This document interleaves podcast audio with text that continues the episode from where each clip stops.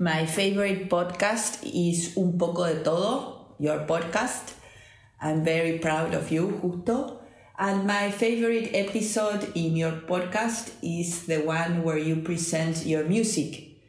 Uh, you made two musics, two songs that are very, very nice, and I very much enjoy that episode of your podcast, Un poco de todo.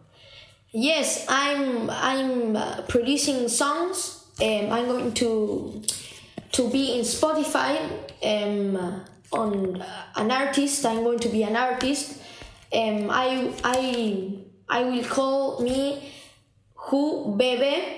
Um, that is the the syllabus of my name. So um, I think that is very. I'm very very proud of me. Next question. Do you know how much time I spend with my podcast? Yes, your daily routine starts uh, at 8 in the morning. There you start with your homework. Then you have some meets with your teachers in classroom. Uh, mostly one meet at 9 uh, every day and then you do your homework uh, and then probably you have some other meet um, and during the afternoon you usually prepare your podcast. I think you have to have more um, production. You have to study the characters or the topics you will talk about as I explained to No. you before, that will make your podcast much more interesting.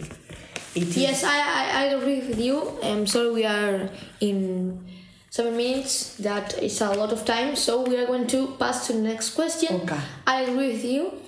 Um, I think that I have to product more, but I am a child. I don't. I'm a podcaster, professional podcaster. So um, like level to level, we are not the best, but we are not the poor. of course, things. of course, of course. Yes.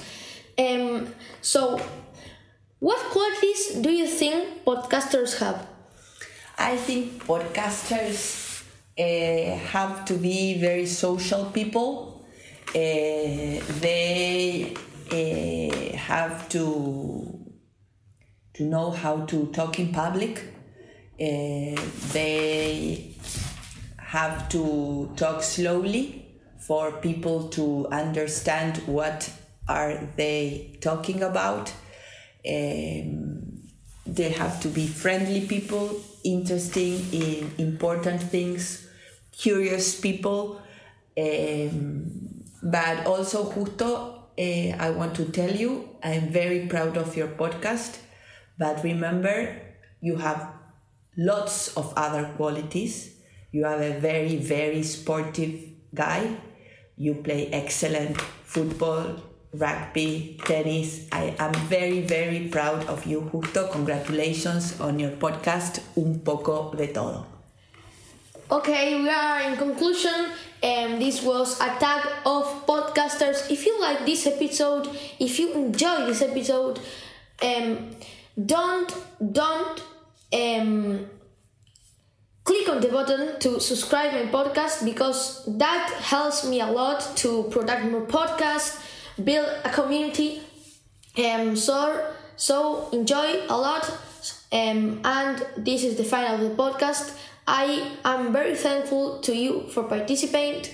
Um, so we are going enough. Bye bye, Justo. Thank you. Bye bye.